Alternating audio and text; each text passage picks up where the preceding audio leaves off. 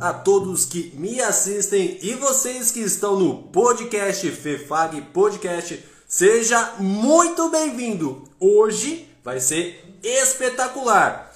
Você quer sair do sofá e cair no mundo?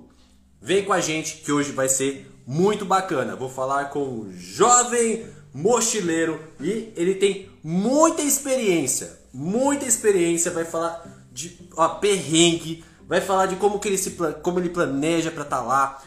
Vai ser, olha, anota aí, pega o caderno, anota que vai ser show de bola. Vou esperar vocês chegarem aí que vai ser muito bacana, muito bacana mesmo. Já vou aqui esperando, esperando vocês chegarem pra gente começar, tá bom? Vamos lá. Oi, Fá, tudo bem? Seja muito bem-vinda. Beijo, eu te amo. Paizão, também te amo. Vamos lá, vamos chegando, vamos chegando. Que ele já tá aí, ele já tá perto aí. Então, vou chamar ele. Olha, você tem dúvida aí de como que é pegar a mochila e cair no mundo? Vai ser muito bacana, vamos aprender demais, tá bom? Vou chamar ele, vou chamar ele porque o cara é fera. Beleza? PP tá por aí, tá por aí. Vamos ver aí. Tá chegando, ele tá chegando. A Jamile entrou aí, e aí já? Eu sei que você tava querendo essa live aí. Ele chegando, chegando. Ô, meu Major! Como você tá? Tá tudo bem? Tá me ouvindo aí? Eu tô ouvindo, beleza. E aí? Ah, bem também. Cara, muito obrigado por ter é, aceitado aí a, a, fazer parte desse meu projeto de conversar com brasileiros espalhado pelo mundo. É, eu acho que você melhor do que ninguém aí sabe desse, dessa condição de encontrar um brasileiro fora do Brasil, né? E eu só tenho a agradecer. Para quem não te conhece, quem é você, meu querido? Cara, primeiro, obrigado pelo convite. Prazer estar aqui. Qualquer oportunidade de poder falar com as pessoas sobre se jogar no mundo e aproveitar todas as experiências que estão aí, todas as oportunidades, é sempre bem-vindo. Bom, para quem não me conhece, meu nome é Pepe Mazei, ou Jovem Mochileiro. Agora já tem gente que me chama na rua de Jovem Mochileiro, eu atendo também. E, cara, eu comecei a viajar depois de um intercâmbio que eu fiz no México, no ensino médio. E aí, depois de uma série de eventos traumáticos em 2018, eu decidi trancar a faculdade, pedir demissão do trabalho que eu tinha e fiquei um ano mochilando.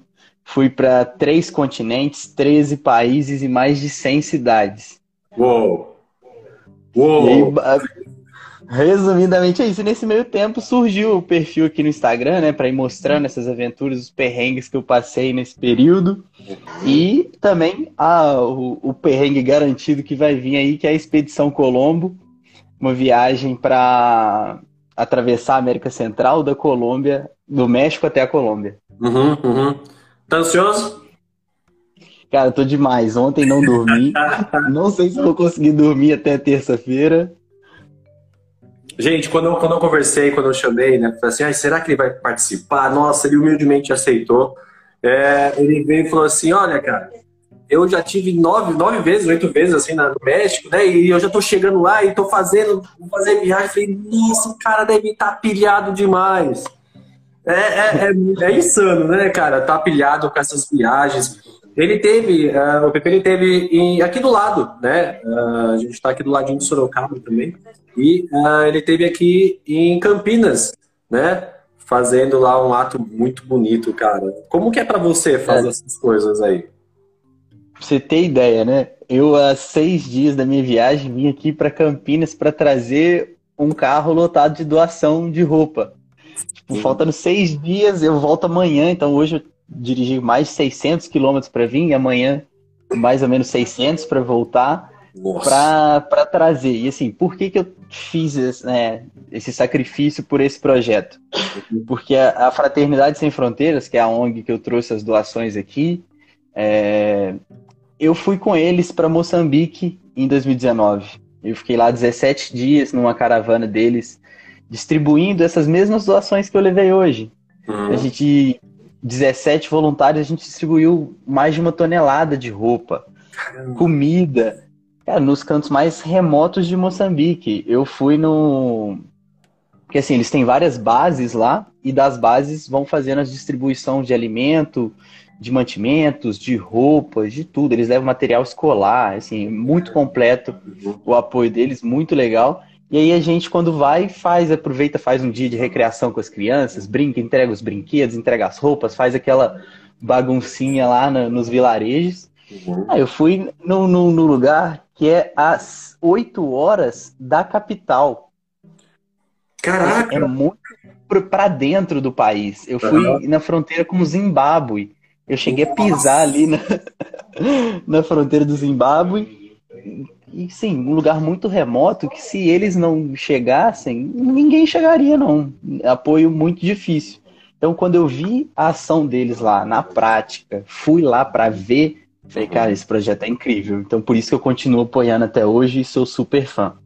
Cara, que louco, que louco. E, e é, uma coisa que me chamou no seu Insta é o que você logo colocou ali, né? Você saiu do sofá e resolveu cair no mundo, né? Resolveu cair no mundo.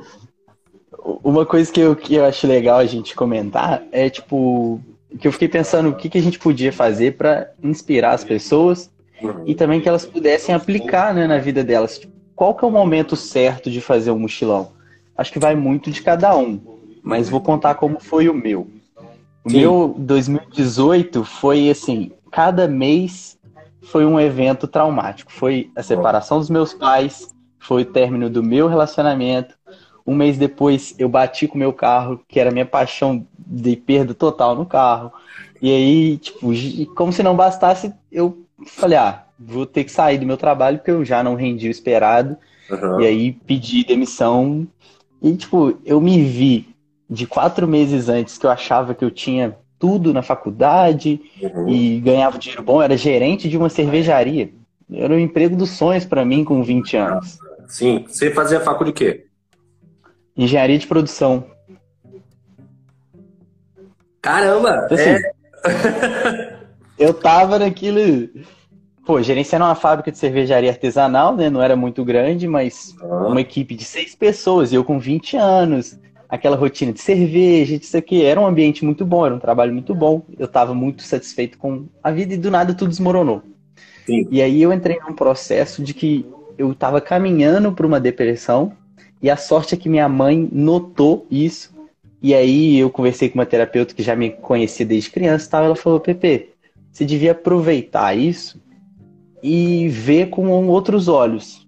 Pensa que agora você não tem mais nenhuma amarra aqui. Uhum. Você não tem trabalho, não tem um bem. É, sim, eu não tinha o carro mais, né? então não tinha bem material, Sim. não tinha mais relacionamento, não tinha nada. Eu falei, é verdade. Ela falou: ó, faz uma lista de todas as possibilidades, de tudo que você pensa fazer, de se você fosse para algum lugar, como seria, onde seria. eu, eu acho que tinha três ou quatro itens nessa lista e eu fiz todos. eu falei, cara, por onde eu começo, né? O que, que ela falou? Eu não sei, eu te conheço, confio em você, eu sei que você vai fazer todos porque é o que você quer. E dali começou, né, aquele, aquelas descobertas. Primeiro fui para Colômbia, depois para África, depois para Europa, depois para o México. E aí uma viagem foi puxando a outra. Mas Sim. assim, o que me deu esse estalo de calma, vou trancar a faculdade um período, preciso de um tempo para mim, para respirar, rever tudo, porque se eu seguisse naquela rotina ali, eu ia caminhar para uma depressão, ia fazer tudo meia boca e não ia dar certo. Então, aquele pause ali, vou viver, vou descobrir o mundo, me abriu os olhos para vários aspectos. É muito louco quando você me fala isso, porque assim, uh, o ser humano ele só muda, né? Imagina assim, que você está inerte, né? Você está vivendo ali sua rotina, e de repente você sai dessa inércia depois de um tapa na cara, sabe? De um, de um, de um chacoalhão, de, um, de um, uma coisa que acontece. Só que assim, né? Para você sair, tem que olhar, igual você falou, é, pro lado bom das coisas, né? É, tentar olhar uma coisa que pode é, aumentar muito, agregar muito mais na sua vida, né? E isso uhum. acontece com você. Né? É, é uma grande chave, uma grande mudança de vida e principalmente de mentalidade, né? E você sabe que, agora que você falou, lembrei, geralmente quando as pessoas falam comigo, elas falam, pô, mas como que eu começo? De onde eu tiro dinheiro? Como é que eu organizo e tal? E geralmente todos os empecilhos que ela fala, é ela mesma que criou. Sim. Quando ela fala, não, que eu não posso por causa disso, disso, disso, geralmente esses, isso que ela tá falando, ela mesma que se colocou para não se permitir isso. É tipo uma autossabotagem, na Perfeito. maioria das vezes. Perfeito. Gente, vocês que estão assistindo a gente, é, hoje o papo, o papo tá sensacional. Eu, eu mesmo vou aprender muito, porque tem muitas dúvidas. Muito, infelizmente, hoje eu tentei postar as perguntas, abrir a caixinha para vocês, pra vocês encherem esse cara de pergunta.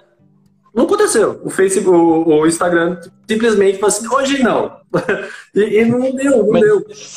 Por é... mim, se, se forem mandando durante, sem problema. Perfeito, ó, gente, aqui do lado, ó, no lado direito do PP, ele tem, uh, tem uma caixa, um, um, interrogação aí, mandem ali pra gente não perder a, a, pergunta de vocês. E por favor, se vocês puderem assistir a live, mudou o, o algoritmo aí, apertem muito esse coraçãozinho, muito pra chegar nos meus seguidores e nos seguidores do PP. Tá bom? PP, vamos lá, você é, acabou de falar que assim, por onde eu começo, né? Como que você define, por exemplo, ó, agora eu vou lá pro, pro fim da África lá. Como que é para você isso? Como que você, você coloca os seus planos? Você o que você faz para simplesmente chegar o dia, você pegar sua, sua mochila e embarcar? Por sinal, agora você falou, lembrei. Hoje eu comprei um mochilão novo para a expedição. Vou mostrar ele mais tarde, mas já estou super feliz. Mas, cara, eu costumo falar que, que a viagem, pelo menos para mim, uhum. eu começo, eu sigo três passos, primeiramente, e nessa ordem. Primeiro, de objetivo. Objetivo. Orçamento. Orçamento. E aí depois passo por roteiro. roteiro. Por que, que eu começo pelo objetivo? Porque, não sei, a sua viagem pode ser uma viagem de férias. Ah, eu quero, quero relaxar. Então, todo o resto tem que atender a sua demanda. Se o meu mochilão, por exemplo, eu vou, vou usar de exemplo a Expedição Colombo, que vai isso, acontecer isso. agora. Estou de vermelho em homenagem aonde você vai. Qual que é meu objetivo com essa viagem? Eu vou ficar seis meses fora, atravessando nove países da América Central. Então, o que que eu, eu e esse, e vai eu e um amigo, né, o Luquinho, vai ser meu parceiro nessa empreitada. Até o lema da viagem é se descobrir, descobrindo a América. Que da hora. A gente quer ter essa descoberta do, da América Central, que é uma parte que não é muito explorado, às vezes pontos muito específicos. A gente quer atravessar tudo, a gente, a gente quer ver de tudo e a gente quer se descobrir. O Luquinha também está numa fase que ele terminou a faculdade, formou em Direito e não sabia o que fazer.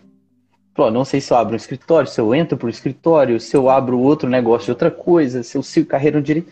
Falei, cara, a gente discutia muito, não sei o que. Eu falei, calma, as respostas que a gente procura, a gente vai encontrar na viagem. Vamos preocupar com a viagem. Perfeito. O depois, a viagem responde pra gente. Então, isso é o que a gente está buscando. seguindo no, no, no, raciocínio lá, orçamento. Uhum. A gente teve que adequar a viagem, essa viagem ao nosso orçamento. Eu calculei primeiro para a gente gastar 2.500 dólares.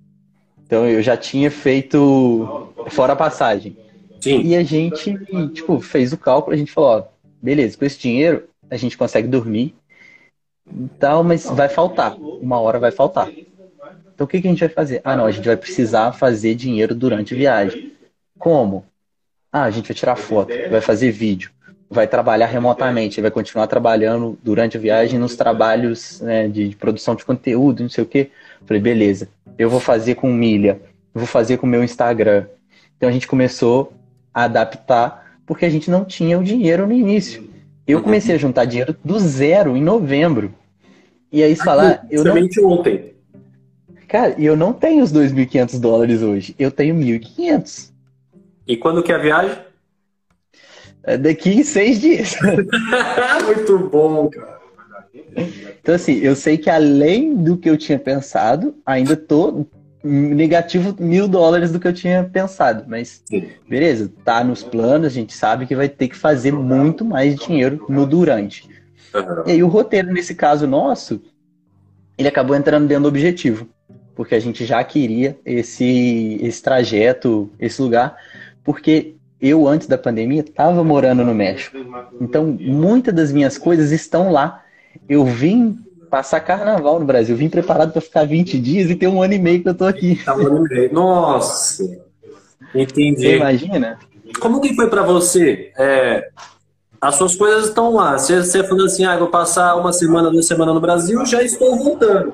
Porém, acontece tudo isso. Como que foi para você? Como que você se reprogramou para, enfim, você ser um brasileiro morando no Brasil?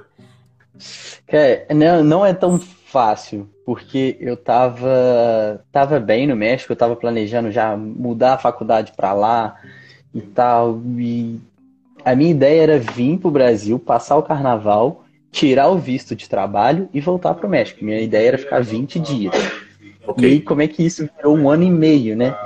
No começo, cara, foi me dando uma angústia tremenda, que eu falei, já era pra eu ter ido embora, o que, que eu ainda tô fazendo aqui? Não tem jeito de eu ir para lá, e tá difícil, e aquela insegurança, aquela incerteza, a gente não sabia de nada, né? Ainda não sabemos muita coisa. Mas o início da pandemia, lá abriu, né? Fala, não, em maio vai abrir, em junho vai abrir, e não sei o quê, e fecha, abre, aquele negócio foi me dando uma angústia muito grande. Aí, o 2020 foi um ano difícil, de eu querer ir embora e não ter como. E aí ia vivendo aquele, aquela rotina meio ociosa também. Sim. E, assim, me readaptei a morar, voltar a morar com a minha mãe. Nossa. A minha sorte foi que agora, nesse período de 2021, que eu já tinha a expedição marcada, então eu já tinha um objetivo ali, então eu já focava nela, a expedição é meu foco. Eu, tinha, eu fiz um, consegui um estágio e aí eu já combinei, né, até a viagem, já tava já era sabido que eu tinha cinco meses para trabalhar aqueles pontos dentro da empresa lá. Foi, nossa, sensacional. Uhum. Um aprendizado que me ocupou. Mas, nossa, o ócio é. Foi sofrido. Caramba, é, é... eu tento imaginar é, como que é a organização disso tudo, sabe?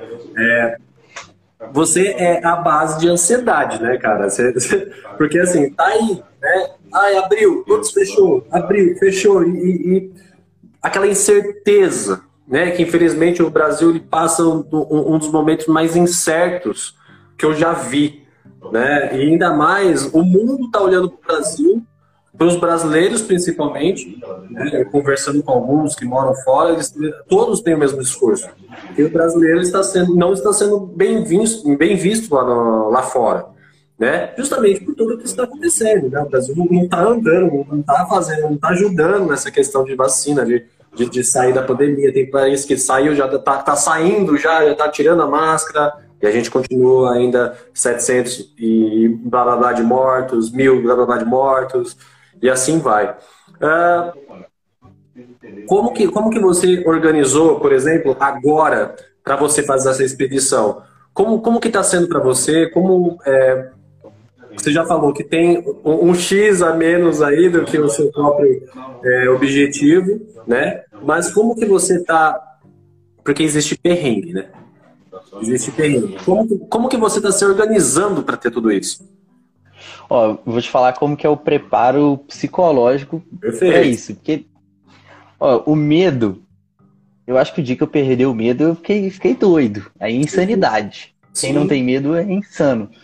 Então, eu sempre tenho medo. Uhum. Só que eu acho que a definição que eu tenho de coragem é ter medo e ir assim mesmo. Perfeito. Então, Perfeito. isso é a primeira coisa. Eu encaro do jeito que for.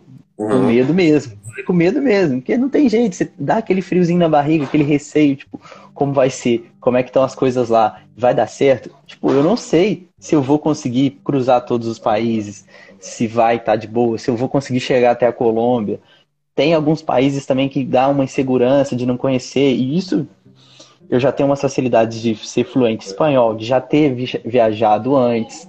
Então, assim, eu já mochilei sozinho, já mochilei com outras pessoas, e essa eu vou ter um amigo e tal. E mesmo assim ainda dá esse medo. Uhum. Só que meu pai costuma falar que quando a gente tem um problema, a gente tem que preocupar em resolver e não criar outro. Então, Perfeito. quando eu estou viajando, essa é a máxima na minha cabeça. Deu algum problema? Beleza. O que, que eu preciso fazer para resolver isso aqui e acabar aqui? Não ficar virando uma bola de neve. Então, esse já é o meu mindset de, de, de viagem. De problema vai ter. Não adianta. Por mais que tem gente que gosta de planejar os mínimos detalhes e pensar em tudo. E nunca acontece, né? Não tem como. Não tem como. Eu já sou o contrário. Meu mochilão na Europa, por exemplo, eu estava morando na França e aí fiz um mochilão de 15 dias, sozinho. Eu não planejei nada. Pra você ter ideia, a primeira cidade que eu fui, eu olhei no Google Flights, o voo mais barato que tinha, 20 euros, Varsóvia. Fui para Varsóvia. Cheguei lá, beleza, um dia. Ah, beleza, quero ficar mais. Mais um dia. Não, acho que hoje já deu. Para onde que eu vou? Olhava no Google Maps e falava, ah, vou ver os transportes. Ah, tem uma carona do BlaBlaCar indo para Cracóvia. Beleza, vou falar com esse cara. Pegava uma carona. Aí no outro dia, pô, vou pegar um trem para não sei aonde. Sabe, esse mochilão meu na Europa, ele cada dia me levava para um lugar. Não era eu que decidia. A, a vida ia me levando. Um dia eu conheci um, conheci um brasileiro e falou: pô, eu tô indo pra, pra Budapeste. Falei: pô, posso contigo? Bora. Caraca! Cara, foi assim, entendeu? É, é uma pergunta que eu ia fazer lá pra frente, mas a curiosidade é muito aqui. Qual que foi o país que você mais falou assim, meu, aqui realmente eu tenho que tomar cuidado? Ou, tipo assim, deixa eu sair rápido daqui?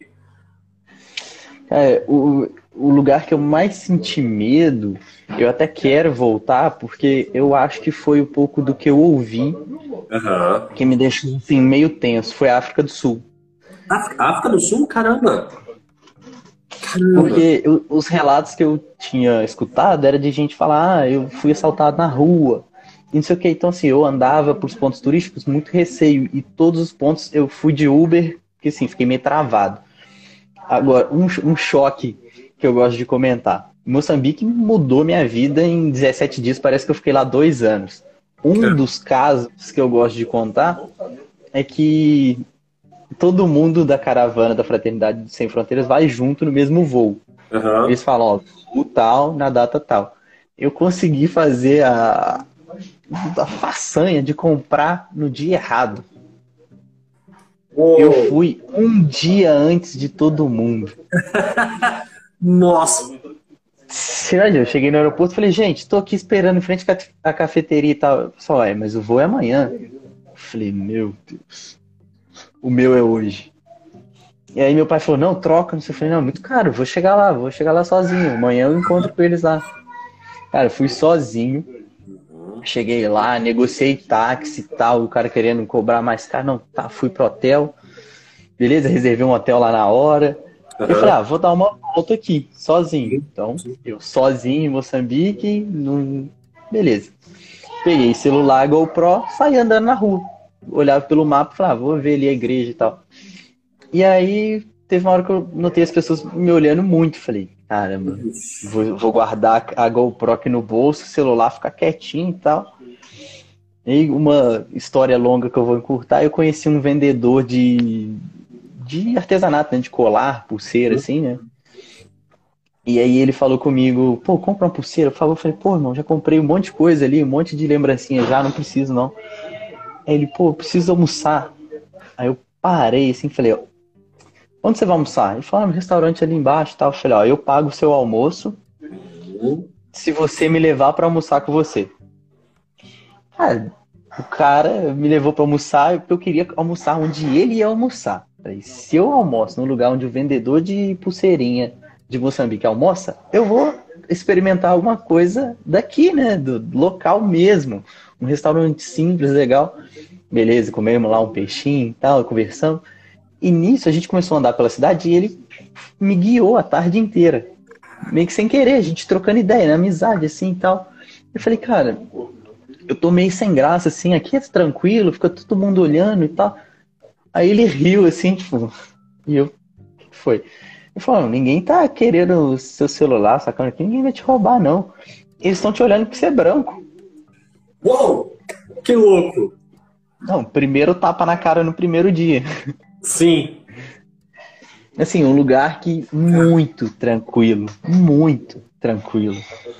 É, nossa, e lá depois eu fiquei, nossa, tranquilaço. Tanto que também, quando acabou a caravana, todo mundo voltou, eu fiquei quatro dias a mais lá, aluguei um carro, fui pra praia, e depois voltei. Tá. Fiquei lá tranquilaço, tranquilaço, soltinho de tudo. Eu aluguei o carro sozinho, mão inglesa, ia me virando. Pô, show de bola. O lugar que eu achei que eu ia sentir medo foi o lugar que eu fiquei muito tranquilo, por exemplo. É, é, é, tão interessante isso que você fala, porque eu tô vendo, observando isso. É, tá me vendo? Desculpa, é que entrou uma ligação aí, mas acho que já voltou. voltou, voltou. É, ele deu uma travadinha. Quando ligam, acontece isso. Acho que agora ele voltou. Ah, é, é, o que eu, eu tava falando, assim, ah, todos os brasileiros que eu tô conversando, sempre que eu, eu peço para falarem uma história. É, infelizmente, no Brasil, uma coisa que eu falo que eu vivia numa bolha e não sabia o que era preconceito, é, fui descobrir depois, né, já de grande, é, que o Brasil existe preconceito, né, na faculdade estudando sociologia e tal. Eu, eu sempre pensei assim, nossa, a pluralidade do Brasil é gigantesca, então a gente vive muito bem com todos. E, e não é. Então, essa é, é, sempre uma, uma, uma questão que eu entro com brasileiros que estão fora, né? Em questão de preconceito. E aí você me fala que uh, você está num país onde que realmente te deu medo. E aí, do nada, eles te mostram um, um universo gigantesco. Quando você fala assim, cara, aqui é ser bem-vindo, bem aqui você pode ficar e você se sente mais seguro ainda e cai, no, cai vai pra praia, fica super bem. Uh, o que muda para a gente é a história que, que a gente acaba tendo ali nesses lugares, né? Por exemplo, eu vejo que é, tem, tem um, um, um, autor na psicologia, ele, ele é, sociólogo, é, sociólogo, né? Mas uh, a, gente, a gente estuda ele na, na, na psicologia, que ele, que ele sempre, é, para ele entender uma cultura de um povo, não adianta, porque é, não adianta você ficar no livro, ficar no YouTube, ficar vendo coisas. Você tem que estar tá inserido, você tem que estar tá lá dentro para justamente você é, viver a vida dele um pouco, né? Viver os costumes dele. E, cara, não sei se você fez isso pensando mesmo, consciente. O que você fez foi fantástico. Não, peraí, eu quero. Deixa eu almoçar com você, né? É, e viver o que você vive. Parabéns, cara. É, é, eu acho que essa visão é poucos que têm e, e, e é grandiosa. Você largar, é, ficar nu, né? E, e, largar suas concepções e tá com o cara ali e viver uma grande aventura. E parabéns, parabéns mesmo. Eu acho que, eu acredito que é uma. Um, um, vai ficar eternamente gravado em você, né? É, você pensa, esse cara, eu tenho ele no Facebook e de vez em quando ele me manda mensagem ainda, a gente conversa, então assim, eu tenho um amigo em Moçambique já. Aham, uhum, sim. Artesão sim. que vende, que vende artesanato na rua e o cara tem contato comigo ainda, e, tipo, nossa, o, o que quando eu percebi que no final do dia o cara tinha perdido a tarde inteira comigo, não tinha vendido nada, falei, caramba, o cara nem preocupou é, em ganhar dinheiro, em trabalhar para me dar atenção. Uhum. E aí eu, eu, já estava levando várias doações para lá, abri a mala e falei, irmão, o que você quiser, leva aí tênis, camisa, bermuda, vê aí o que, que serve, pode levar. E, bom, fantástico. E as, o que ele fazia, né, as artes que ele vendia, nossa, o que ele tinha no final da viagem, eu acho que eu trouxe tudo. Que louco. Eu falei, as pinturas, assim, acho que ele tinha 30. Falei, uhum. das 30. Ah. Bacana demais. Eu acho que a, a, experiência é a gente que constrói, né? Perfeito. E eu tava vendo uma, uma, uma viajante, né? Blogueira de viagens aí também, contando um que ela tinha ido agora recentemente falando muito mal, que nunca mais voltaria, que não sei o que, falando, cara, eu já fui, comigo não foi assim. E aí que falei, é, a experiência a gente que faz. Perfeito. E tem o, o lado também de que você tem que ver com seus próprios olhos. Não adianta você levar só Desculpa, porque eu, tô, eu não consigo tirar as, as chamadas aqui e tem alguém querendo muito falar comigo. Tranquilo, alguém que, que deve estar tá te vendo aí e fazer o. Mas também, gente, vocês têm que compreender. O cara tá há sete dias aí para ir para uma mega viagem aí, um tour pela, pela América Central. E é lógico que os caras vão falar com ele, vão organizar tudo, né? É, mas fique em paz aí. Tranquilo demais. Fica tranquilo demais aí. Eu queria voltar meu fone aqui. Gente, é, vou ter... deixa eu tentar voltar meu fone aqui que saiu tudo. Eu tiro isso. Gente, é, é isso, gente. É, vocês vão aprender demais. É, eu mesmo tenho uma curiosidade gigantesca de saber como que é, porque é, eu, às vezes eu vejo a, é, a coragem que eles têm, né? Que o PP não, não é o primeiro nem o único nem o último que vai fazer isso, né? Uh, ter essas experiências, onde que você vai num, lugar, onde que você, igual o Pepe falou, tem, é, dá o medo, né, Pepe? Dá aquele medo. Porém, você ah, passa por cima disso, né? Passa por cima disso e vai viver as experiências. Isso não serve só para viajar, né, Pepe? Serve para nossa vida inteira.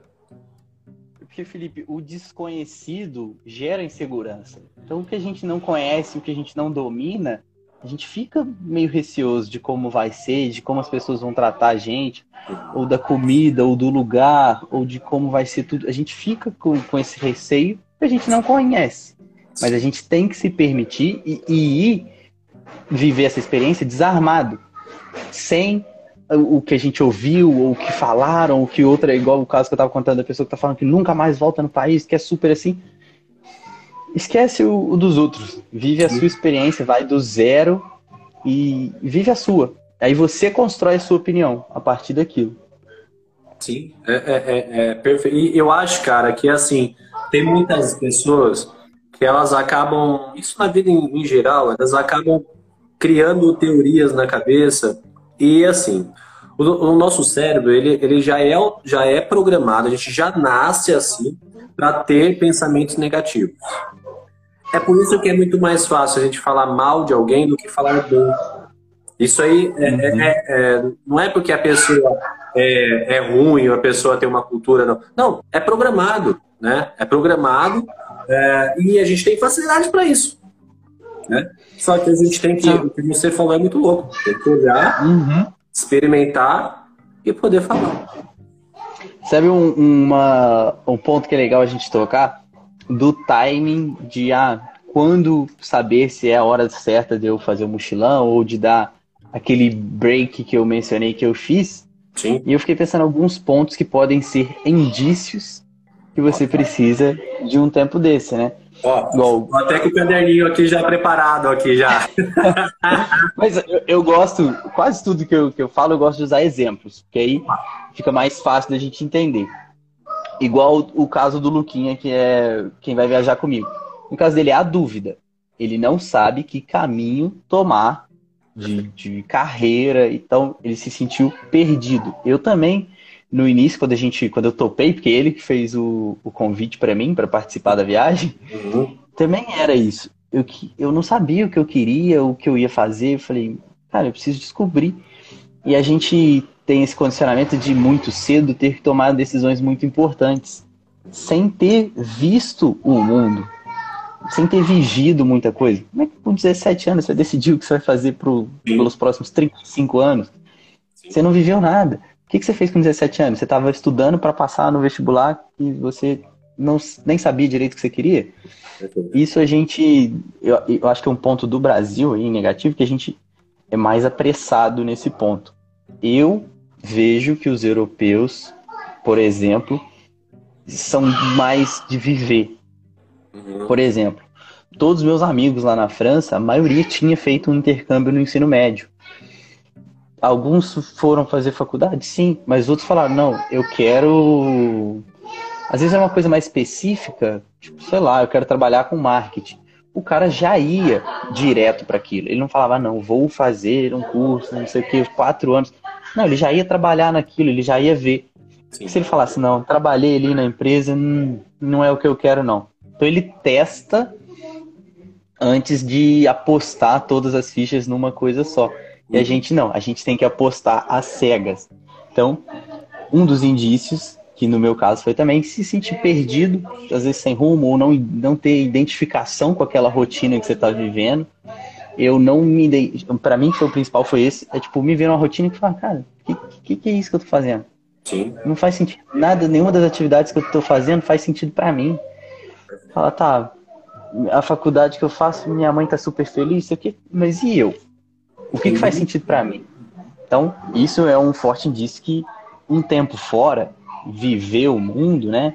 E aí, quando eu falo também né, de fazer um mochilão, ou de viajar, ou de fazer um intercâmbio, né, existem vários jeitos de, de viver essa experiência. E, de fato, viver experiências. Não vou sentar lá numa praia e ficar 15 dias tomando sol na areia. Não. Vai. Seu objetivo não é fazer coisas. Vai fazer coisas diferentes. Geralmente, quando eu tô nessas viagens, o que, que aparece na frente eu topo. Eu falo, isso que vai me permitir coisas diferentes. Então, tipo assim, dos rolês mais aleatórios, e, tipo, pô, eu já eu fiz um voo de avião, nesse avião, né, monomotor. Uhum. O cara deixou eu, eu, segurar ali a manete e fazer assim de um lado pro outro. Então, quando que eu ia estar num lugar numa situação dessa? Mas foi porque falaram, Pepe, vai lá, não sei o quê. Aí na hora falou, ah, tem uma vaga ali no voo, quer ir? Quer. Uhum. E se permitir viver a experiência que te trazem boas memórias, boas é, assim, você precisa viver as experiências, você precisa criar essas experiências também, esses momentos. Eles não se criam sozinhos. E é isso, viver essas experiências diferentes, né? Eu eu gosto de um, de um discurso, até já fiz um post sobre isso do Steve Jobs, que ele fala do connecting the dots, que é ligando os pontos, uhum. que você só consegue enxergar, né, os pontos ligados depois que já passou olhando para trás. Você só consegue olhar, ligar os pontos olhando para trás. Então, às vezes você fala, ah, tô fazendo uma coisa meio sem sentido e tal, tipo, sei lá, tô trabalhando numa lanchonete aqui para juntar dinheiro para viajar. Você fala, pô, tô trabalhando numa lanchonete e tal. Calma, cara, tudo vai te trazer conhecimento, vai acrescentar e no futuro vai fazer sentido. Mas agora pode parecer que não. Mas se tá no caminho do seu sonho, pode ter certeza que está contribuindo. Então eu no estágio que eu fiz agora, nos tudo que eu faço que é ligado a me ajudar a viajar mais, a, que é o que eu amo fazer, tudo que está ligado a isso, se eu faço por isso, faz sentido e tá certo. Uhum, uhum. É, é, é eu acho é, incrível isso. É, porque você acaba pegando é, algo concreto para você fazer as coisas, né? É, é, tipo, não, o Luquinha entrou aí, meu parceiraço, Luquinha, daqui a pouco estão indo. Cara, outra coisa que eu que, que também que eu queria mencionar, que eu já tinha pensado, falei, cara, os pontos que eu tenho que falar nessa live de qualquer jeito. Perfeito. Que eu falei lá no início, né, das pessoas criarem os empecilhos para elas mesmas. Isso, isso. E a gente tem que começar a ver mais solução e menos problema. Então, no início, a gente tinha zero de dinheiro para essa viagem. Uhum. Mas como era o nosso foco, era o objetivo número um, tudo nos últimos nove meses que a gente combinou essa viagem, tudo nosso tá pautado nisso, porque era o nosso nossa prioridade número um. Uhum. Então, a gente já pensava as coisas, tipo, a expedição, a expedição, a expedição, a expedição. Então, a gente parou de criar desculpa de, ah, eu não tenho dinheiro no começo, quando eu fiz, eu fiz as contas, falei, pô, a gente precisa de uns 15 mil reais, mas a passagem. Falei, nossa senhora, 20 mil reais, impossível. Hum. Não, a gente não, não ia ver assim. A gente falou, pô, tá, beleza. A passagem dá pra gente conseguir com milha, dá pra fazer assim assado. Tá, ok. E o resto da viagem? Ah, tem como a gente fazer dinheiro durante? Tem. E antes, a gente vai fazer como? Pô, o Luquinho tava trabalhando de, de Uber, eu inventando um monte de coisa de milha, estudando muito investindo dinheiro, tempo, sabe? A gente uhum. parou de criar desculpa e começou a criar solução para o sonho acontecer. É, é... tem, tem um exemplo, assim, é bem básico, lógico, mas ah, geralmente mulheres, né? Que não, não que né, aparece mais isso para mim lá. Mas assim, homens acontecem, mas a, a, o número é muito maior de mulheres que têm medo de dirigir. Né? Uhum. Então tem uma técnica que nós falamos assim: um, dois, três. Só que esse um, dois, três, você já tem que. No um, você já tem que estar tá levantando, no dois, você já tem que entrar no carro, no três, já tem que estar tá, tá ligado o carro já, já partindo. Né? Ah, os perrengues, né? Os, uh, as barreiras vão aparecer, só que você está ali agindo. Né? Uh, e, e, o que você fala é muito importante, porque as barreiras que nós fazemos, é, eu acho, eu coloco com 60%, 70% da, do que a gente faz, acaba sim atrapalhando a nossa vida. Porque a gente uhum. coloca, ah, vai, acontecer alguma coisa, ah, mas vai acontecer isso, e se acontecer isso? Não, cara, vai lá e coloca e faz.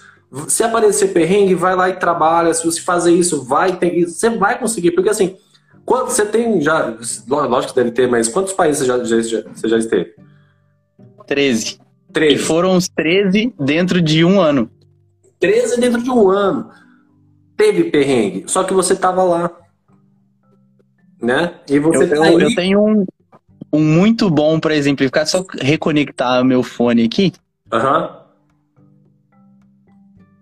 É, reconectando, ele já começa a falar. Gente, opa, voltou. Tá. Ah. Não, não deu, mas vai sem fone. Cara, quando eu tava na Polônia, uhum. eu saí para uma festa e com um conhecido do hostel, uma pessoa que eu conheci lá. E aí eu, tipo, bebi e tal, festa e tal. E aí lá na Europa você tem que ficar muito ligado com os pickpockets, né? Que, tipo, roubam do seu bolso, não é um, um assalto, mas eles te furtam de tirar sem você ver. E aí, olha a situação. Eu cheguei no hostel sete da manhã, então já, tipo, virado. Uhum. Fui botar a mão no bolso para pegar o cartão para abrir a porta e meu bolso estava vazio. Os dois. Uou. Sem celular, sem carteira, sem passaporte. Nossa. O que, que você faz numa situação dessa? Eu bati, entrei lá, comecei, tipo. E ainda.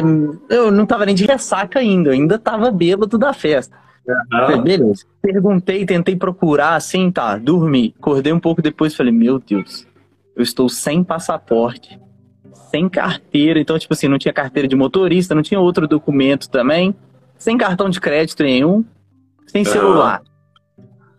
Cara, acho que a maioria das pessoas aí já tinha falado, meu Deus. Nossa, sentava e chorava.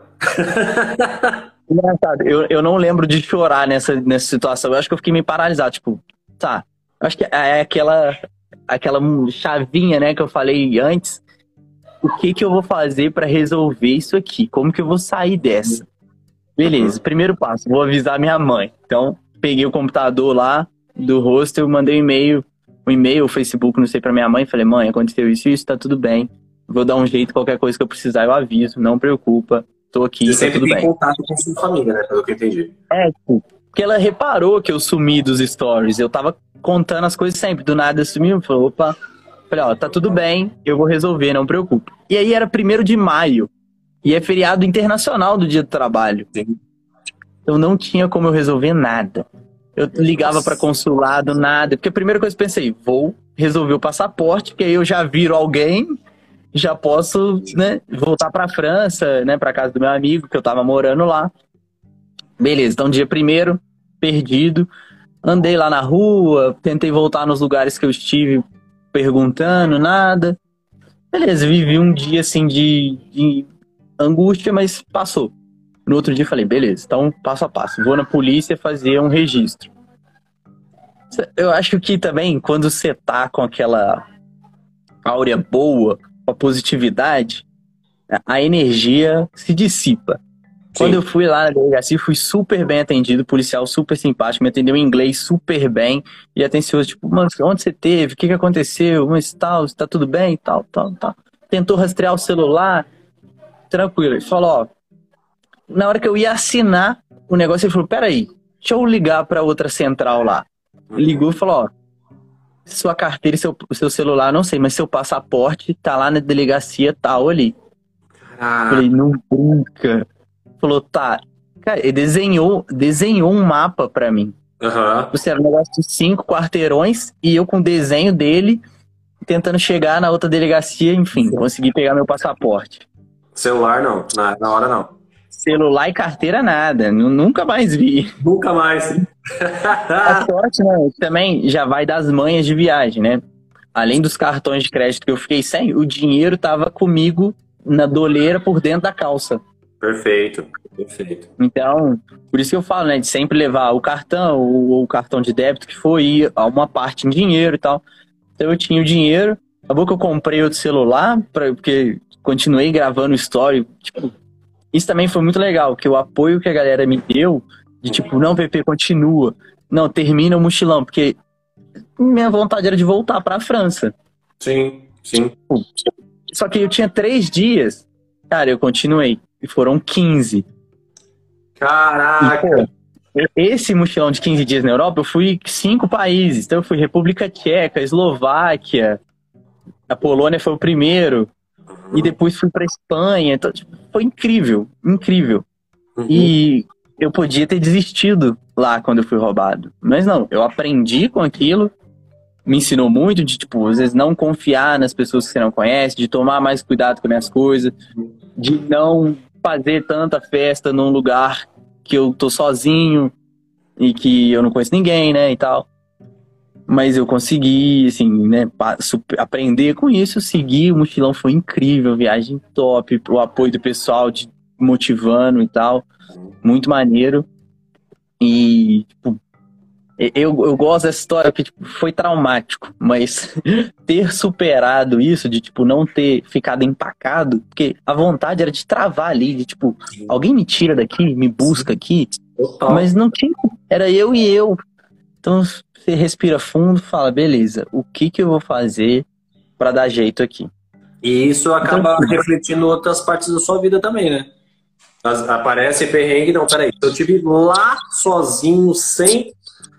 Aqui eu vou conseguir também. Ô, Felipe, sabe o que é legal? Que eu falo que na- nessas coisas, tanto em viagem quanto na minha vida em geral, quando acontece uma coisa muito ruim, eu acho que pela minha vibe, assim, de querer resolver, de buscar, sempre aparece alguém pra me ajudar. Tá. Então, você imagina, esses dias todos que eu fiquei ainda mochilando lá no leste europeu, né, Hungria e tal, todo dia tinha alguém pra me ajudar, porque eu tava sem cartão de crédito, e a maioria das coisas na Europa você paga com cartão, né, metrô e tal, e nem sempre tem o guichê com uma pessoa pra te vender o ticket. Às vezes é só a máquina, só cartão. Sempre tinha alguém pra passar o cartão pra mim, pra me emprestar. Eu esse um brasileiro que eu conheci lá, ele passou algumas coisas no cartão e eu paguei ele, eh, tipo, transferi pra conta dele no Brasil e ele me deu o dinheiro lá na Europa. Sim. Então, Assim, o caminho inteiro teve alguém me ajudando. Todo dia, tipo, tinha alguma situação, tipo, eu fui pegar um ônibus. Hum. Aí eu olhei no celular, tinha que imprimir a passagem do ônibus. Falei, meu Deus. Aí fui no hotel, bati lá na recepção, falei, moça, eu preciso imprimir. Não, claro, me manda por e-mail. Pô, imprimiu o papel. Falei, moça, eu te amo, obrigado. então, beijo em você. Então, eu, eu, eu acredito nisso. Que se você Uhum. acredita na, no, no- que vai se resolver, que vai dar certo, já tem metade de chance de dar certo. Se você acredita, vai resolver. E por ser você ser brasileiro, abre, abre portas? Abre, abre. É, até o pessoal gosta de brincar que, dependendo da situação, faz o sinal do Ronaldinho e fala Brasil, Brasil. Neymar, Que- Ronaldo.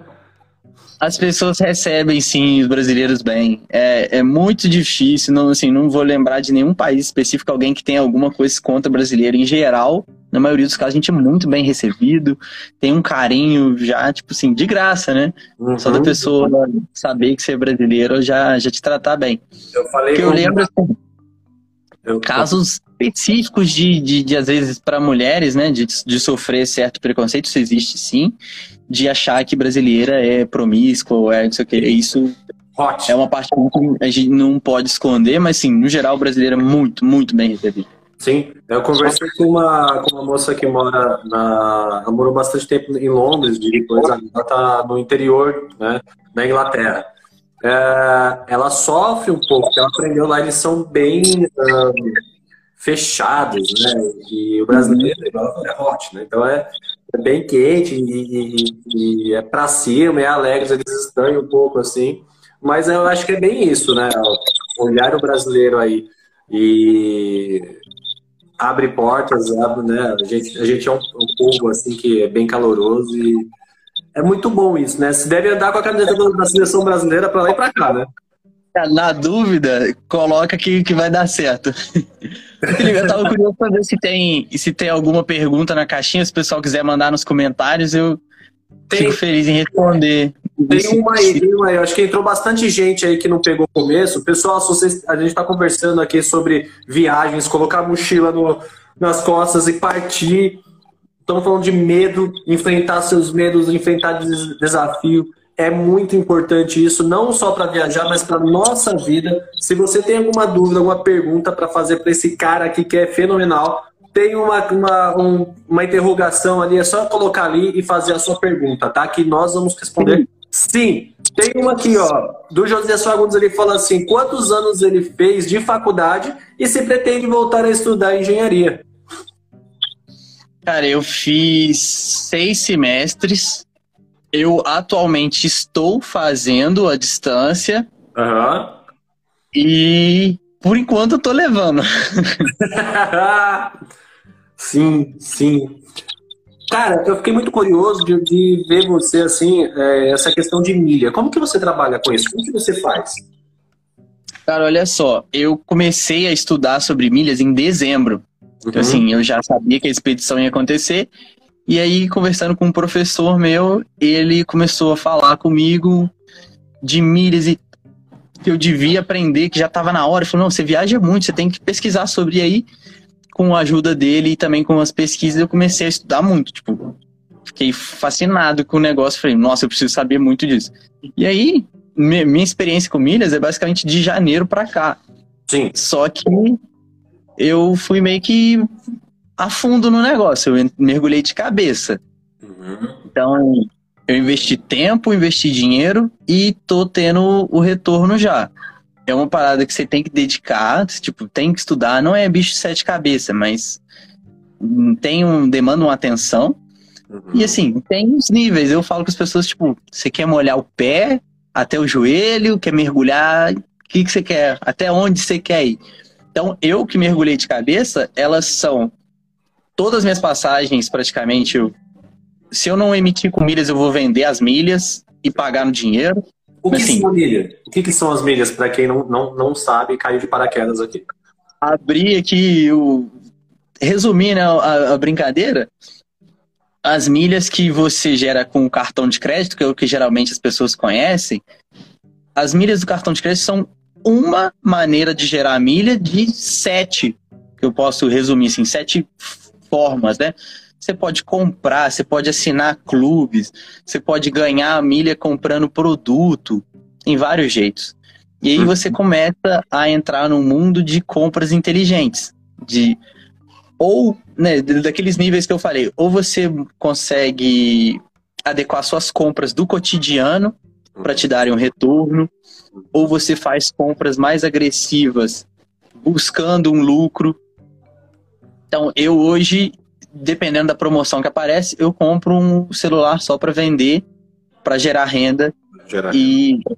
gera milha e gera e eu ganho na, na, na venda. Então, tipo assim, tem gente que não está disposta a isso. Sim. Você fala assim, não, beleza, eu só quero ganhar com o que eu já gasto, não vou gastar mais com isso e tal. Eu não. Eu botei um cartão da, meu, né, um adicional da minha conta na mão da minha mão, da minha mãe, do meu pai, e falei, ó, agora a gente paga tudo no cartão aqui, beleza? Ensinei eles. E a casa inteira gasta nos meus cartões. Falei com eles aí, ó. Falei, ó, mãe, você já tem uma passagem garantida pro México, meu pai também. Estão me ajudando. Então, que da hora. É, é, é, um mundo legal, tem bastante coisa no meu perfil. Eu tento passar de uma forma que quem nunca teve contato consiga entender. E, tipo, aos poucos, você não vai em pouco tempo, mas você vai se ambientando e você começa aos poucos. A gente tem que fazer, eu gosto de falar que todo investimento a gente tem que fazer só quando a gente se sente confortável. Perfeito. Então, tem que ir passo a passo, mas, pô, eu acho que é, é difícil fechar essa porta, sabe? É difícil alguém que viaja muito ou que quer viajar negar isso ou abrir mão de aprender sobre. É muito difícil. Perfeito, perfeito. A, Josi, a Jocelyn Lisboa, adorando esse papo. Obrigado, obrigado muito, muito, muito obrigado. Tem uma, mais uma pergunta aí. Jamile Eide fala, é, faz a pergunta, e lógico, você falou de México, tá aí. Como foi morar no México? Quero muito conhecer lá alguma dica ou lugares para conhecer. Cara, como é o México? Cara, o México é minha segunda casa. Uou. Eu já eu, eu fiz o intercâmbio lá no primeiro ano do ensino médio com 15 anos. Eu cheguei lá com 15 anos, foi minha primeira viagem internacional sozinho e aí fiquei numa casa de uma família que praticamente me adotou. Uou. E aí todo ano eu volto para visitar eles. Uhum. E, cara, eles me adotaram real. Então, e depois disso, a, a, minha família daqui praticamente fundiu, virou uma coisa só. Então, meu pai daqui do Brasil já foi lá duas vezes. Minha mãe já foi, minha avó já foi, minha tia, meu irmão. Caraca! Já teve amigo meu que foi. Assim, virou uma coisa só. Toda minha família vai pro México, ama o México, sempre são super bem recebidos lá. E eu, em 2019, morei no México de novo, mais seis meses. Uhum. Então, ao todo, essa vai ser minha oitava vez e eu já morei lá somando mais de 15 meses. E eu sempre, eu moro, né, a cidade lá onde estão minhas coisas, minha família, é perto de Puebla. Puebla é uma cidade que você pode comparar com Campinas, com BH. Ok. É uma cidade grande, é a quarta maior cidade do país e está a três horas da cidade do México. Uhum. Então, assim, é um lugar bom de você tá bem fácil, tá três horas do aeroporto da cidade do México. Puebla, que é uma cidade grande, está a duas horas, então assim, é um lugar confortável de ficar. Eu gosto de, de, de morar lá o tempo que eu tô lá. Uhum. E eu conheço muito o centro do país. Eu conheço muito bem a cidade do México. Tipo assim, muito. Nossa, eu não consigo contar quantas vezes eu já estive na cidade do México. Uhum. Mas mais do que não sei, mais deixa eu comparar assim, que Juiz de Fora, onde eu moro, tá duas horas do Rio de Janeiro. Ok. É, é uma coisa assim também, que você vai tanto que você não consegue contar mais, porque qualquer coisa que você precisa, você tá indo lá. Sim. É, a cidade do México é assim, eu conheço muito bem. Falando, o centro, Querétaro, Guanajuato, conheço. Perdão de cortar. E não conheço Cancún. Pode falar. Perdão de cortar, a gente falou de, é, de Londres, da Ju. Senhor Scardoni, Seja muito bem-vindo aí ao pai da Ju. É, eles moram lá na, lá na Inglaterra. Continua, Chique. continua, perdão, perdão. Não, que isso. É, então, assim, eu conheço muito bem o centro do México, todo, Oaxaca, Puebla, Veracruz, muito. E a parte de, de Caribe ainda não conheço. Eu não conheço Cancún. Tipo, já fui no México sete vezes e não conheço Cancún. Mas tá no então, Tá, a expedição, a gente, como a gente deve ir do centro lá para a ponta e aí descer Belize, Guatemala e tal, a gente vai passar pela parte sul do país. Mas ó, as pirâmides de Teotihuacan, que são perto da cidade do México, né? Pirâmides do Sol, da Lua, uhum. são imperdíveis. Nossa, é maravilhoso. Eu ainda não fiz, mas recomendam muito lá o passeio de balão, que é muito legal. Uhum. É, Oaxaca é um estado no México maravilhoso. Lá tem a maior árvore no mundo, do mundo, em diâmetro, né, de tronco, não de altura, mas de tronco. Lá tem aquele Yervelagua, que é aqueles laguinhos, né, de, de água cristalina no alto da montanha, que é, sai água quentinha, o pessoal fica ali naquelas poças. Não, o Oaxaca é um, um estado muito bonito. Eu, o, o conselho que eu dou é as pessoas não se prenderem justamente a Cancún. Ah, Tem sim. muita gente que foi no México, foi só a Cancún, beleza, você aproveitar uma praia maneira, um hotel legal, passar umas férias, relaxar ali, maneiro, mas o, a essência do país não, não tá ali. É, é, é parecido com, com, o clima brasileiro lá? Então, aonde eu moro, a umidade é muito alta, é uma zona de montanha, então assim, é mais de 2 mil metros de altitude. Umidade 98%. Quente. No inverno faz zero, faz menos dois, faz frio, e lá se sente muito frio porque não tem é, aquecedor, as Sim. casas não têm esse sistema embutido igual é na Europa. Uhum. Lá na França podia estar tá negativo lá fora. Eu tava andando de short dentro de casa. Super quentinho. É, no México não. No México uhum. não. É legal até, porque a gente. O Brasil é tão grande que às vezes a gente tende a ver os outros países como pequenos perto do Brasil, né? Perfeito. O México tem um quarto do tamanho do Brasil, praticamente. Só que ainda assim é muito grande. Então Sim. você vê o sul, que é parte de floresta, né? Essa parte que eu falei de montanha e tal. E o norte lá da fronteira, que às vezes é o que mais é retratado nos filmes, é o deserto e tal. Só que ainda assim, nesse norte que tem o deserto e tal, lá mesmo neva. Tem gente que faz esqui no México. Sim. Então olha que doideira.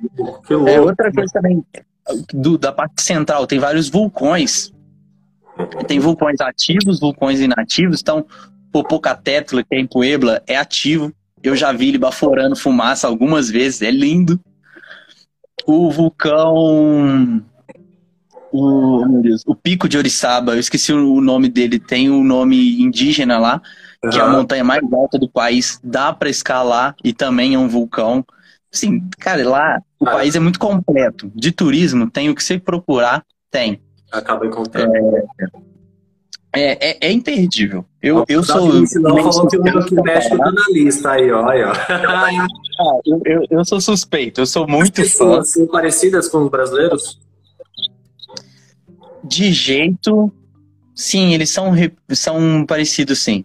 Dá para você traçar algumas semelhanças da receptividade. São muito hospitaleiros você conhece a pessoa ali, e aí, tipo, a pessoa fala, ah, brasileiro, amigo meu, você quer falar, ah, chama ele pra almoçar lá em casa, chama ele pra fazer no seu quê. Então isso é muito, muito legal de essa interação e tal. Pô, eu, eu gosto muito, é um povo muito legal. Eu tenho vontade de voltar a morar lá. Sim. Não mais uma vez. Olha... E a partir de semana que vem, cara, eu, eu, essa vez agora, é, vai ser diferente para mim, porque das outras vezes eu não tinha o perfil ainda, eu não falava de viagens igual agora. Então as coisas que eu vivia é lá, eu nunca mostrei, muitas das coisas eu nunca mostrei. O senhor é uma autoridade agora, tem que mostrar, tem que programar isso.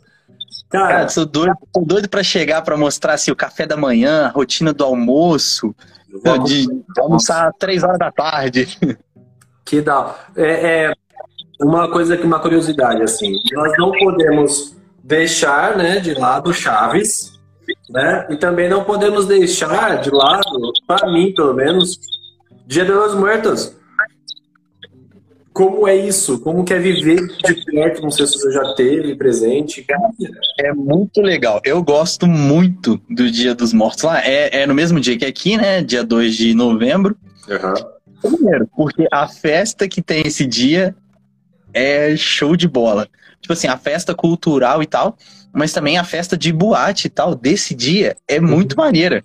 Uhum. Tipo, vai o pessoal fantasiado e tal. Assim, é uma festa intensa, sabe? Você sabe que é um dia importante, que as pessoas, sabe, tem aquele sentimento lá. Tem alguns uns costumes legais, por exemplo, dentro de casa, eles costumam montar um altar, tipo, como se fosse uma oferenda, então põe comida, põe às vezes uma bebida, cigarro, coisa assim, faz uma oferenda e aí costuma fazer um caminho da entrada de casa até esse altar.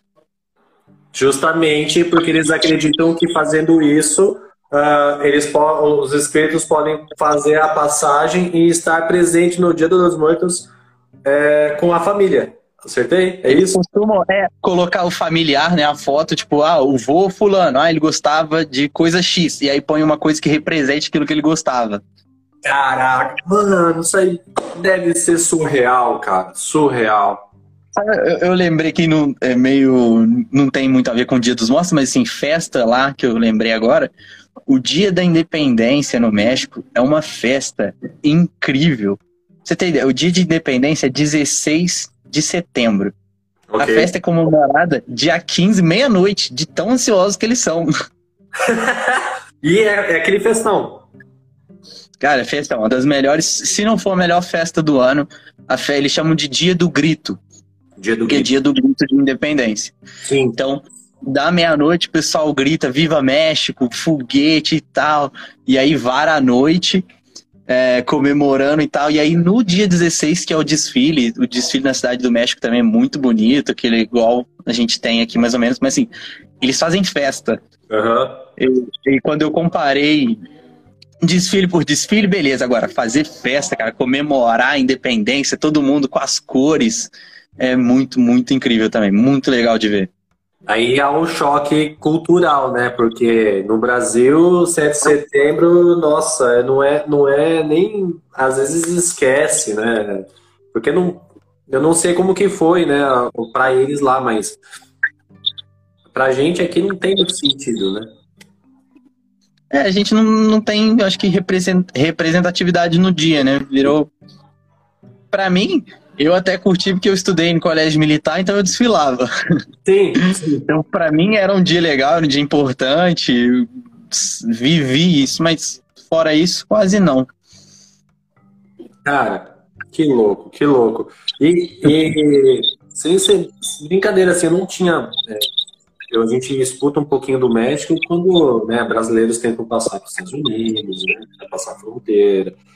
É, tem, você encontra algo assim lá? Você ouve algo assim lá?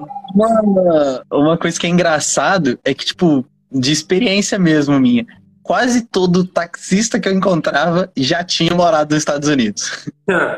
é, tipo assim, uma coisa aleatória, mas todo taxista, ou pelo menos na minha cidade, lá no México, todo taxista já tinha, e eles chamam de morrado, que é quem foi legalmente.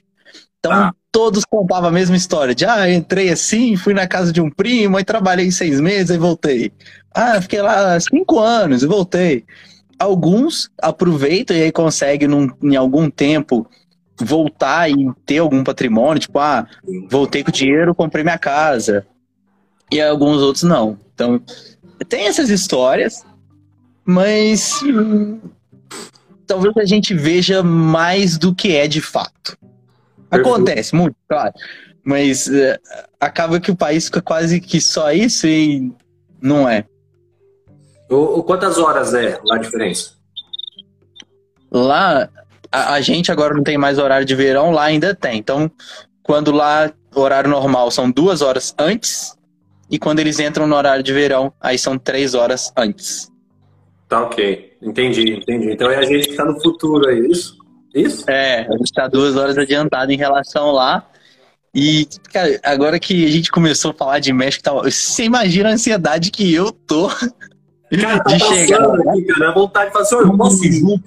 Posso ir? Eu vou pegar minha mochila aqui rapidão e, e, e, já ir junto. Cara, que da hora, que da hora mesmo. E a gente falou lá no início, né, das minhas coisas que ficaram lá. Eu já Nossa. não lembro, então para mim vai ser uma descoberta ver o que que tá lá. Sim. Sim. Não, mas você tem assim, sua família lá ou você tem a sua casa? Não, com a minha família lá. Meu quarto fica lá. Tipo, é, é, o quarto do PP, tá lá, entendeu? Então, tipo assim, eu sei que eu tenho uns 4, 5 pares de tênis, todos os meus casacos de inverno, tenho camisa, calça, relógio. Pra você ter ideia, eu vim para ficar. Assim, minha confiança era tanto que eu ia ficar 20 dias, que eu vim com meu smartwatch e não trouxe o carregador. Então tem um ano e meio que o meu relógio tá desligado. Eu falei, ah, 20 dias dura bateria, não vou levar o carregador, não. Caramba, cara, que dá dando uma raiva, né? Meu mochilão tá lá, tudo tá lá, quase tudo que você me perguntar tá lá. Eu trouxe assim uma malinha, tipo, eu tinha mudado pra lá, então eu levei tudo pra lá. Uhum. Quando eu vim pro Brasil de novo, falei, vou passar 15 dias lá, carnaval, trouxe uma malinha. Pô, aí aconteceu tudo que aconteceu e Eu tenho uma vida lá me esperando. Nossa, cara, eu imagino, eu imagino a angústia, imagina o prazer de ver de novo as coisas, sua família, né? Que você estava sempre voltando lá Sim. e as pessoas, né? Caramba, velho. Falando em referências, né? De, de, coisas que estão lá, de familiares. Cara, o que é Chaves? Cara, para eles. Para nós a gente tem um significado, né? Mas como que é para eles? Muito grande. E, e eu acho que eles se surpreendem ao saber o tanto que o seriado e os personagens são queridos no Brasil. Aham, uhum, aham. Uhum. Lá é muito famoso, todo mundo conhece, Sim. mas eu acho que eles são mais amados aqui. Tipo, aqui é surreal. Sim, sim, sim. Então, tipo, lá todo mundo conhece, as crianças conhecem, assim, mesmo as crianças novinhas conhecem. Mas realmente o carinho que o brasileiro tem, eles falam assim, tipo, eles olham e falam, por que, que vocês gostam tanto? É, é, é, eu tiro um pouquinho de medo de fazer essa pergunta, porque eu, eu fui brincar sobre.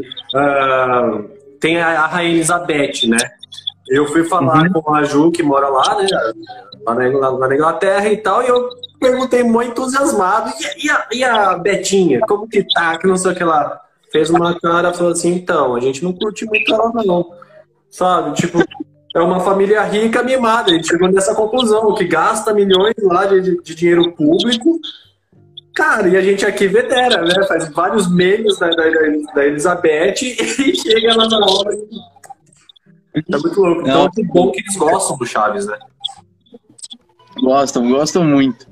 Eu acho que agora, cara, a gente vai falando, né? Vai vindo outras coisas na cabeça. Uma coisa que me deu um estalo aqui, a comida. Cara, eu tô doido para poder mostrar a comida. Porque a maioria das pessoas conhece a comida mexicana ou comeu nos Estados Unidos ou no Brasil um restaurante que se diz mexicano. É. Só que é muito diferente da culinária lá de fato. Algumas coisas são fiéis, outras não quando eu vejo, quando eu peço um taco aqui no Brasil, sei lá, e o negócio vem com alface, com, não sei, queijo, uhum. falo, meu Deus do céu, que crime. não, cara. Então, acontece às vezes as pessoas teriam um preconceito com a comida mexicana que não, não devia. É aquele negócio, ah, pimenta, assim, calma, vou mostrar. A pimenta, às vezes, nem, na maioria das vezes, não está na comida, está na mesa, para você colocar, mas a maioria das vezes não está na comida. Tem um restaurante em Sorocaba aqui, vou fazer a propaganda, que eu, assim, agora você me deixou meio na dúvida se lá faz certinho. Los Muchachos, eu acho que uma coisa assim lá do restaurante. Uhum. A, a, pimenta não está na comida, está aqui, ó. Aí tem uma pimenta A, B, C, D, E, e, isso aí vai crescendo de ardência. Uhum. Mais ou menos? E, e lá, a maioria não é não é esse molho que a gente conhece de tipo, vou pingar a pimenta. Não é a pimenta batida. Você está servindo a pimenta na comida. Você está comendo ela de fato. Então vem com a sementinha. Né? Eles têm um. chama molcarrete, uhum. que é uma pedra. Sim. Tipo, é um, igual aquele de. Não esqueci o nome, de, de amassar alho, sabe? De, sim, sim. É igual aquele, só que de pedra. E ah. eles têm maior carinho com isso. Tipo, você fala, ah, vou bater no liquidificador, é quase uma ofensa. Não, eles gostam de fazer na mão, amassar a pimenta ali quente e tal, tem o um jeito. Aí às vezes põe alho, tomate para dar a consistência do molho. Uhum. Mas, cara, é incrível, é incrível. Os tipos de, de pimenta e os negócios. E detalhe, você começa naquele pezinho atrás, e aí quase você não consegue comer no início, cara. Depois, para viver sem. Não consegue, né, cara? É difícil, tá? Eu sofro. Porque é, é, é viciante, tipo, é muito bom. Uhum. A, a, lá é, é, igual brasileiro, por exemplo, brasileiro o prato principal é arroz e feijão. Lá, lá qual que é o arroz principal, arroz, ou a comida principal? Uma coisa que, que tipo assim, dá para destacar que vai ter todo dia e quase todas as refeições é a tortilha. Tortilha. Tortilha é uma massa de milho, uhum. um disco, né? É tipo, você imaginar um rapidez, o rapidez é feito de farinha de trigo. Sim. Lá existe esse tipo de tortilha de farinha de trigo. Uhum. Só que ele usava para outras coisas, para fazer quesadilha, algumas coisas assim. Tá. A tortilha de comer com a comida, assim, que eles veneram, é de milho. Uhum. E aí a maioria é feita uma massa de milho, tem umas que são amassadas na mão, Aham. então são mais valorizadas ainda. E, assim, o quilo de tortilha, né, que vai, vai um pacotão assim, custa de 3 a 5 reais mais ou menos. Uhum. Então, assim, alimenta muito, né? É uma coisa barata, tipo, um quilo, Muito. a família inteira come o dia, né? Aquilo, ele vira um acompanhamento. Sim. E também são coisas legais que eu nunca tinha mostrado. Eu fico pensando, gente, como é que eu não mostrei isso? Porque pra mim era normal, eu falava, não vai ser interessante para as pessoas. E você imagina, você dobrar a tortilha, tem um jeito de rasgar ela, Uhum. um jeito de dobrar. E aí você usa ela muito de garfo. Ela você pega a comida do seu prato, que pode ser o que for, carne, arroz, legume, você vai com ela e a tortilha vira tipo o seu garfo ali, você vai rasgando ela e comendo com ela e a comida ali o tempo todo. Cara, que surreal, cara. Que surreal. Eu, eu, sinceramente coloquei México também, igual a nossa amiga ali falou, que eu, eu coloquei México na lista também. É. É difícil, não teve um país que eu não gostei de ir. aham. Todos me ensinaram alguma coisa, eu vi coisas legais, vivi coisas legais. Principalmente nos que eu fiquei mais tempo também, né? Tipo, a França, que eu fiquei três meses, Colômbia, eu fiquei mês e meio. Só que o México, como eu fiquei mais de 15 meses. É, tipo, quase mais de um ano e meio que eu já fiquei somando, né? Porque todo ano um mês. E aí foi seis meses uma vez, seis meses a outra. Então eu já vivi muito mais coisa lá, eu conheço muito mais. Consequentemente, eu tenho mais coisa para falar, né? Mas é, eu me sinto muito em casa, muito. Muito. Então, assim, lá eu defendo mesmo, porque tem muita coisa para mostrar. Eu tô doido para chegar para poder mostrar esse tudo de coisa. Tipo, tem problema? Tem. Só que uma coisa que eu gosto de falar, e meu pai, quando foi lá, viu isso e a gente debateu, é que às vezes no Brasil a gente tende, algumas pessoas, a ver o Brasil como uma supremacia na América Latina. Hum, De achar que a gente tá um passo à frente de México, Colômbia, Argentina, o que for. sim. E a gente tem que tomar um cuidado nisso aí.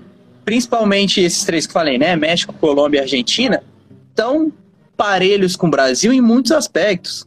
Então, se a gente falar, ah, aqui no Brasil eu acho que é, os shoppings são melhores, as lojas, as marcas boas vêm pra cá, tá tudo não sei o quê. Tá, peraí. Já viu lá no México como é que é? Qual os carros? Os carros no Brasil são assim. Cara, já viu os carros que tem pra vender no México? A gente nem sonha em ter no Brasil. E, e Tem uma variedade maior, carros melhores, mais baratos. Então a gente, a gente tem que avaliar ponto a ponto. Por exemplo, a cidade do México é um caos, é uma cidade gigante. É, megalópole, São Paulo. São Paulo. Mas tem, tem o metrô, tem o trem, não sei o que, tem o ônibus tal, aí tem ônibus a gasolina, ônibus a diesel, ônibus no trilho, não sei o que. Tem várias coisas que a gente fala, pô, o que eu quero dizer é que, tipo, a gente tá no mesmo nível.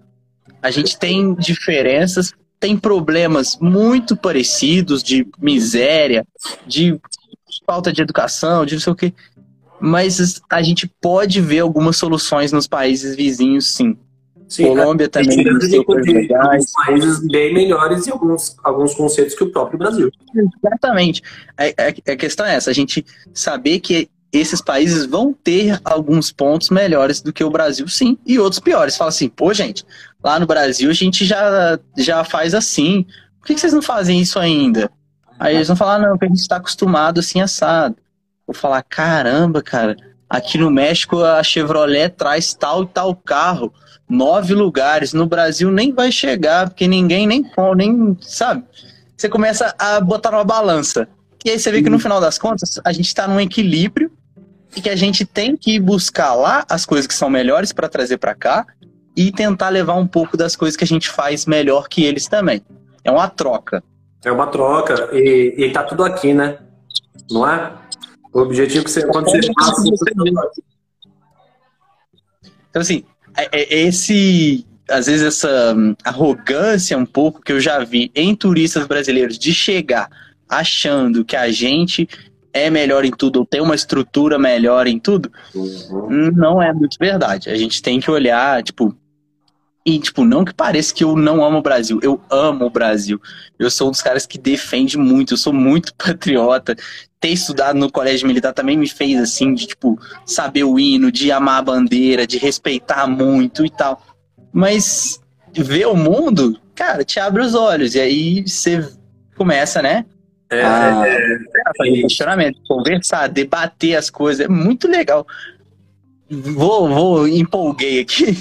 Não. Não tem nada mais legal do que você estar tá num hostel, numa roda de oito pessoas, um alemão, um francês, um americano, um mexicano, um brasileiro, e você falar, pô, o Brasil é assim. E fala, pô, mas eu vi aquela coisa assim, assim, assado na notícia. Fala, não, cara, não é assim, não.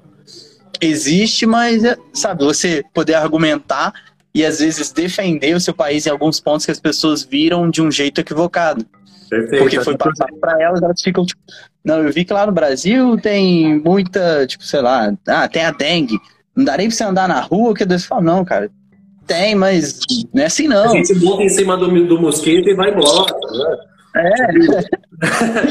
então, você aprende a, a, a, trocar essa ideia. Sim, é, e é muito da hora, porque assim, o que representa a gente lá, né? O que pode ser representado a gente com a camiseta da seleção brasileira é uma chave, né?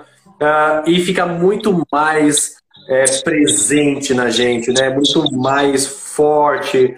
Eu vejo que os brasileiros que estão fora é bem diferente dos brasileiros que estão aqui dentro. Aqui reclamam muito, aqui tem fala mal do seu país, fala mal das suas pessoas.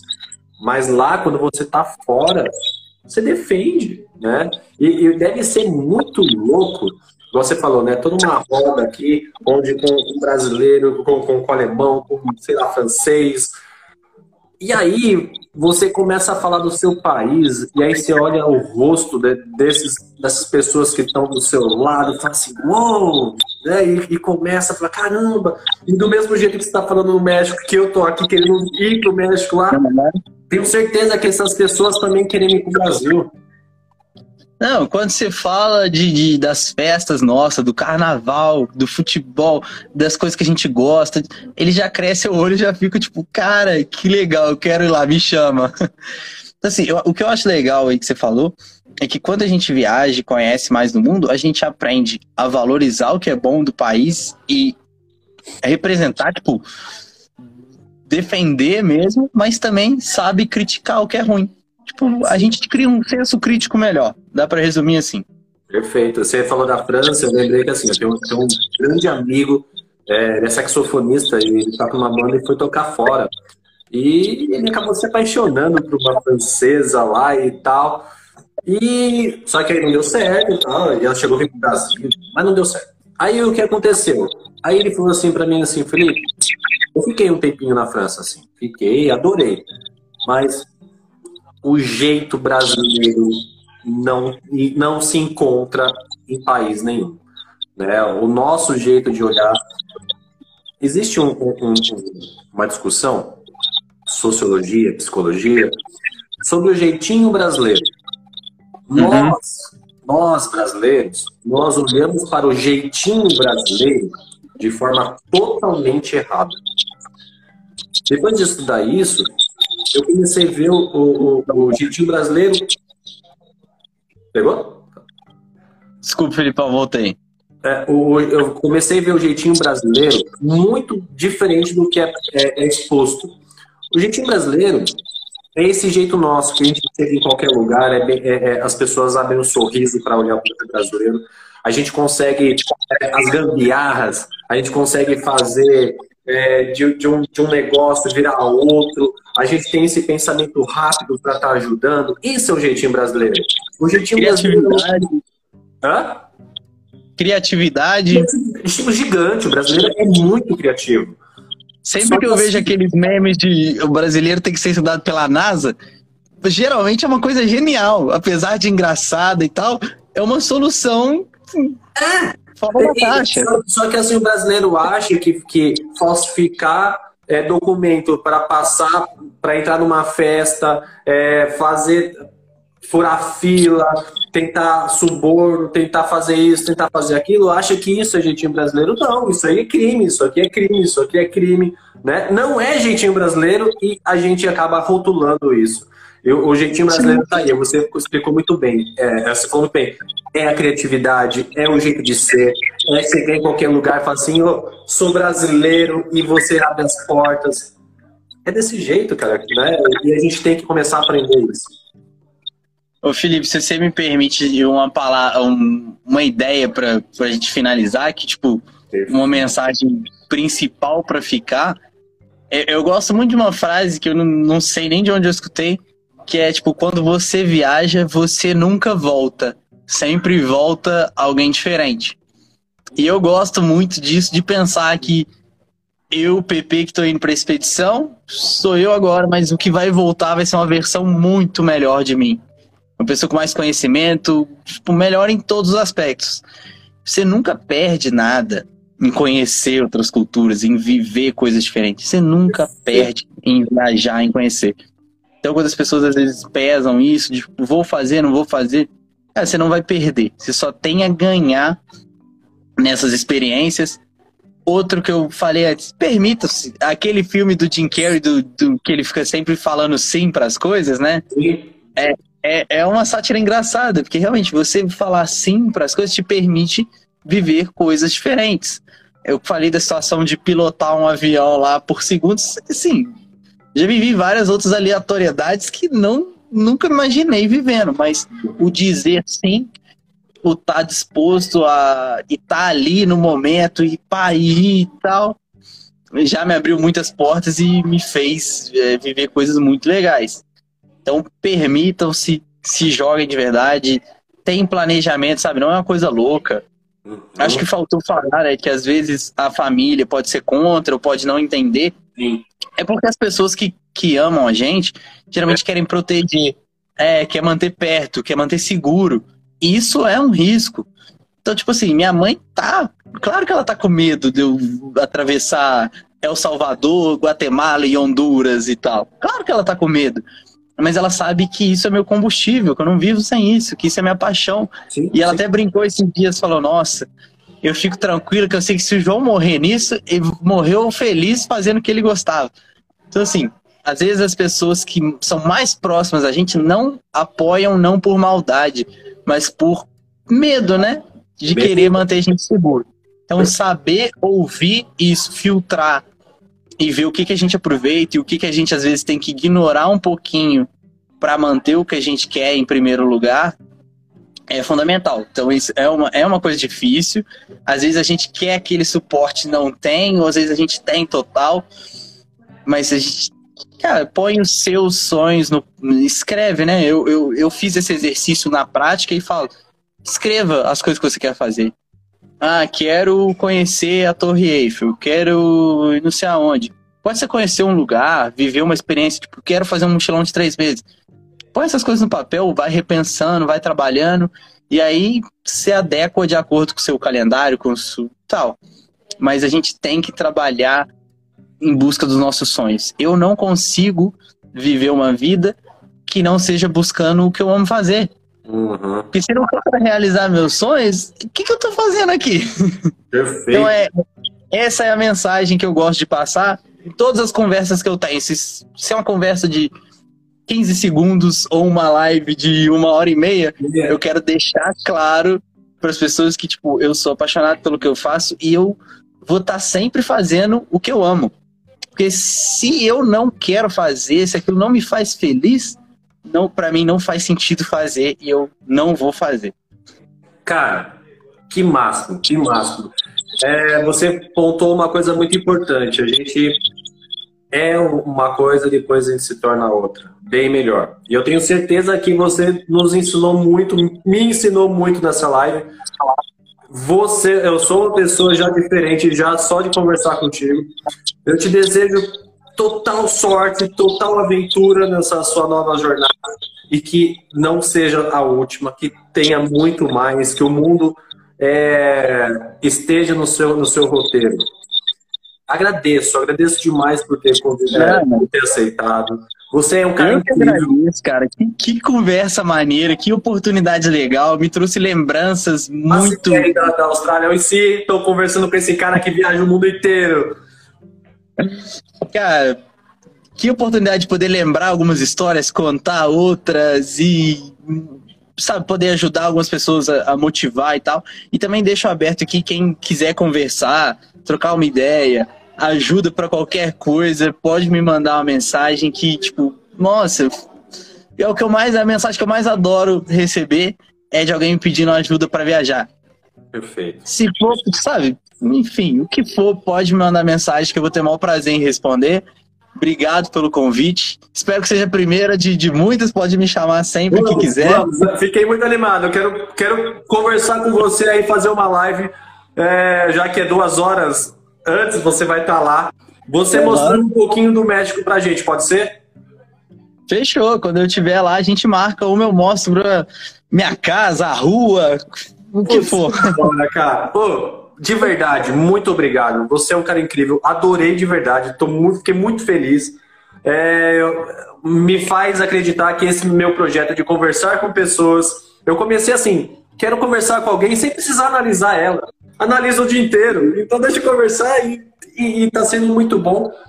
Está acontecendo, não, não, não programei isso de conversar com brasileiros fora, né? Mas está acontecendo. Então, algum propósito existe.